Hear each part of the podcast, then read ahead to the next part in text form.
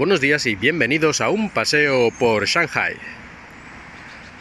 Acabo de terminar el trámite anual obligatorio del que ya hablé, pues eso, más o menos hace un año, que es la renovación del permiso de residencia. Este año no ha habido novedades como sí ocurrió el año pasado, yo os conté aquello de que habían incluido la cámara automática para tomarte las fotos y para autoimprimirte ya los documentos y algunas otras cosas. Pero ha habido otro cambio, ya no en el proceso de pedir la renovación del permiso de residencia, sino en el proceso de recogerlo. Y es que hasta, hasta el año pasado, para recoger el permiso tenías que pagar las tasas. Y las tasas, que son 800 yuanes, que son aproximadamente unos 100 euros, que no está mal, había que pagarlas en efectivo, solo se aceptaba pago en efectivo. Tenías que ir a un banco, coger unos sucios papeles de color rojo con la cara de Mao y con el número 100 escrito en cada uno de ellos y entregar estos ocho papelitos en la ventanilla para luego recoger en la ventanilla adyacente tu pasaporte con el permiso de residencia renovado. Pero hoy he echado un vistazo ya para cerciorarme, porque me parecía que esto era ya antediluviano, es decir, yo no utilizo el dinero en efectivo desde hace prácticamente un año, excepto en contadísimas, contadísimas ocasiones. Y cuando eso ocurre es como, pero ¿qué pasa en esta tienda, qué pasa en este lugar que no aceptan pago con el móvil, que no aceptan pago digital? Pues por fin, por fin hasta aquí, hasta en el Departamento de Inmigración por fin se han modernizado y aceptan ya pago con Alipay, con WeChat Pay y creo que alguna cosa más que ya no sé muy bien lo que era, pero en fin, aceptan ya pago digital con tarjeta y con pago móvil. Y es que seguramente de toda la ciudad de Shanghai era uno de los poquitos sitios en los que no podías pagar todavía con el móvil. Porque hasta los mendigos y las fruterías te aceptan pago con el móvil, como ya he contado en alguna ocasión. Yo solo llevo dinero en efectivo de emergencia, 100 yuanes. En la parte de atrás del móvil, entre el móvil y la funda, digamos, ahí tengo, hay planos, un billete de 100 yuanes por si algún día se acaba la batería o pasa cualquier cosa.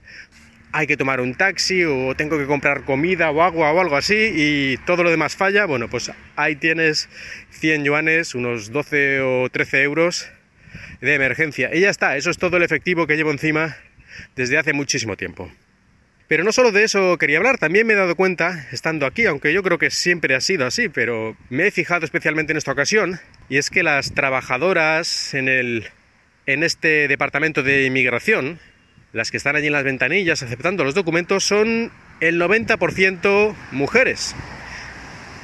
Que ya por sí resulta un poquito, un poquito curioso.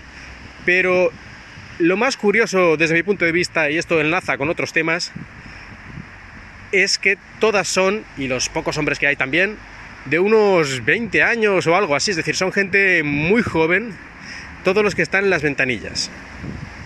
Que al fin y al cabo es un trabajo descansado, puede que tedioso, aburrido, pero bueno, descansado, estás allí con aire acondicionado en una oficina, tienes que recoger unos papeles, comprobar un par de cosas, poner un matasellos y poco más, es decir, no es precisamente un trabajo de ensueño, creo que es especialmente además tedioso y aburrido para gente joven, pero precisamente son a esos, a los jóvenes, a los que ponen aquí a hacer este trabajo fácil, sencillo, relajado, pero al mismo tiempo un infierno para una persona joven que tiene ambiciones y le gustaría normalmente, entre comillas, comerse el mundo. Y ahí está en una oficina moviendo papeles izquierda a derecha, siempre los mismos. Y al mismo tiempo, aquí he visto muchas veces en China, gente, por ejemplo, en los jardines, entrecavando allí las plantas, quitando cosas, podando, moviendo sacos de tierra y todo ese tipo de tareas relativamente pesadas, que tienen 60 o 70 años. Y no me refiero a un jardincito de su casa, ¿eh? me refiero a los jardines públicos, es decir, son trabajadores, no es que sea un señor o una señora de cierta edad que está en el jardincito de su casa ahí pues como hobby, no, no, me refiero a que están trabajando, van en equipos, en cuadrillas, con sus trajes de color azul o lo que toque y su sombrero a juego y ahí están entrecavando, plantando, moviendo árboles y lo que haga falta. Y ya digo, tiene una media de edad de por lo menos 50-60 años, diría yo. Y en cambio los jóvenes, ¿dónde los tienes? Los jóvenes los tienes en una oficina con aire acondicionado moviendo papeles o en tiendas de centros comerciales. ¿Y a los viejos dónde están?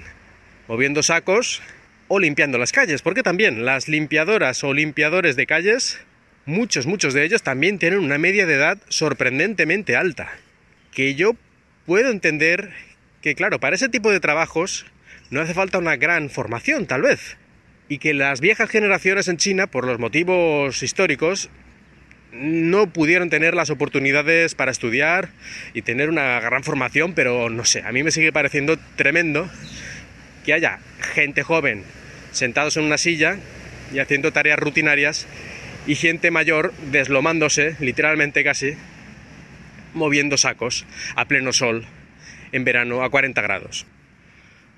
Pues hasta aquí el episodio de hoy. Espero que hayáis disfrutado de este paseo por Shanghai.